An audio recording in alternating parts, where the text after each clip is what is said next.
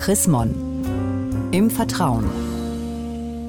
Unser Thema diesmal. Chaot trifft auf Entrümpler. Darüber sprechen wir mit der Münchner Regionalbischöfin Susanne Breit-Kessler.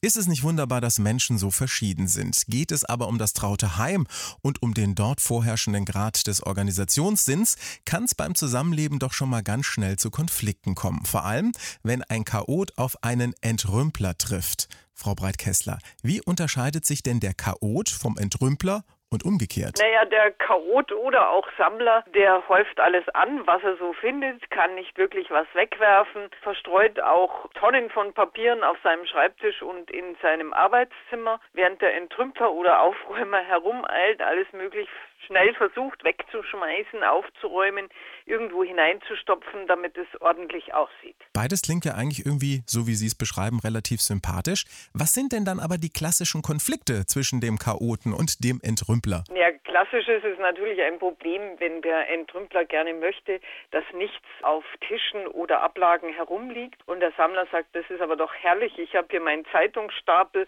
und die Post der letzten zwei Wochen will ich noch durchsehen und diese Prospekte sind auch interessant dann wird es schwierig, weil dann trifft das Ordnungssystem des einen auf das des anderen. Jetzt machen wir doch mal ein bisschen auf Chaot. Es gibt ja auch diesen wunderbar alten Spruch, wer Ordnung hält, ist einfach nur zu faul zum Suchen. Was ist denn jetzt so schlimm an ein bisschen kreativen Chaos? ja eigentlich nichts, es sei denn, man gehört der anderen Gruppierung an. Denn es ist ja interessant, wenn man die äh, Chaoten beobachtet, die kommen ja vollkommen souverän mit ihrem nach außen hin scheinenden Durcheinander zurecht. Die finden ja alles, die finden jede Unterlage, jedes Schreiben in ihren Bergen von Papier und sind da oft sehr sicher im Finden, manchmal sicherer als die Aufräumer. Okay, dann drehen wir den Spieß doch einfach mal um und zwar frei nach der alten Weisheit, Ordnung ist das halbe Leben. Warum sagen wir dann dem Chaoten nicht einfach, Mensch, schmeiß doch deinen ganzen Krempel weg? Das braucht doch sowieso kein Mensch. Ja, weil es eben sein System ist, Leben zu bewältigen und weil in diesem Chaos ein System steckt, das der Aufräumer nie durchschauen wird, weil der würde verzweifeln, in, in Tränen der Wut ausbrechen, aber ein Chaot fühlt sich ja da wohl. Also es ist sozusagen ein bisschen so, wenn man einen Linkshänder zwingt, zum Rechtshänder zu werden. Das ist ähm, nicht gut für die Seele. Was macht denn jetzt ein kreativer Chaot und ein passionierter Entrümpler, wenn die in einer Beziehung drin sind, damit das nicht zur Dauerkrise wird? Ja, zunächst mal sollte man genießen, dass der andere anders ist. Denn wenn ich es recht sehe, ist doch so, dass der Mensch, den man liebt, immer auch eine Ergänzung zu dem eigenen Sein ist. Also der kann Dinge vielleicht etwas lässiger und lockerer mit Ordnung umgehen als man selber und insgeheim sehnt man sich vielleicht danach, nicht ganz so zwanghaft zu sein. Jetzt lassen Sie uns doch mal wieder ein bisschen Mäuschen spielen. Was sind denn Sie und Ihr Partner denn so für ein Typ? Na, das lässt sich sehr einfach beantworten. Ich bin die Aufräumerin. Das ist ganz klar.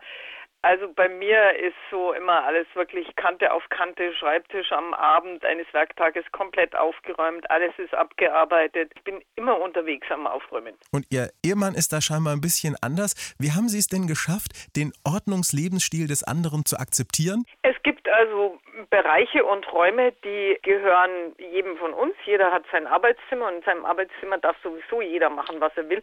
Und dann muss es Orte auch im gemeinsamen Bereich der Wohnung geben, die entweder vor Ordnung blitzen und blinken und leuchten oder wo man auch mal kleine Häufchen von Papieren oder Zeitungen ansammeln darf. Also es ist eine Kompromisslösung, die ich jedem nur empfehlen kann. Vielen Dank, Frau Breit-Kessler, für dieses aufgeräumte Gespräch und mehr zu diesem Thema. K.O. trifft auf Entrümpler von und mit der Münchner Regionalbischöfin Susanne Breit-Kessler gibt es auch nachzulesen, nämlich in der neuesten Ausgabe des Magazins Chrismon. Ein Blick in das aktuelle Heft lohnt sich allemal. Sie haben darüber hinaus noch Fragen Fragen, Anregungen, dann freuen wir uns auch über eine E-Mail. Schreiben Sie an leserbriefe.chrismon.de. Ich sage derweil Dankeschön fürs Zuhören. Bis zum nächsten Mal. Mehr Informationen unter www.chrismon.de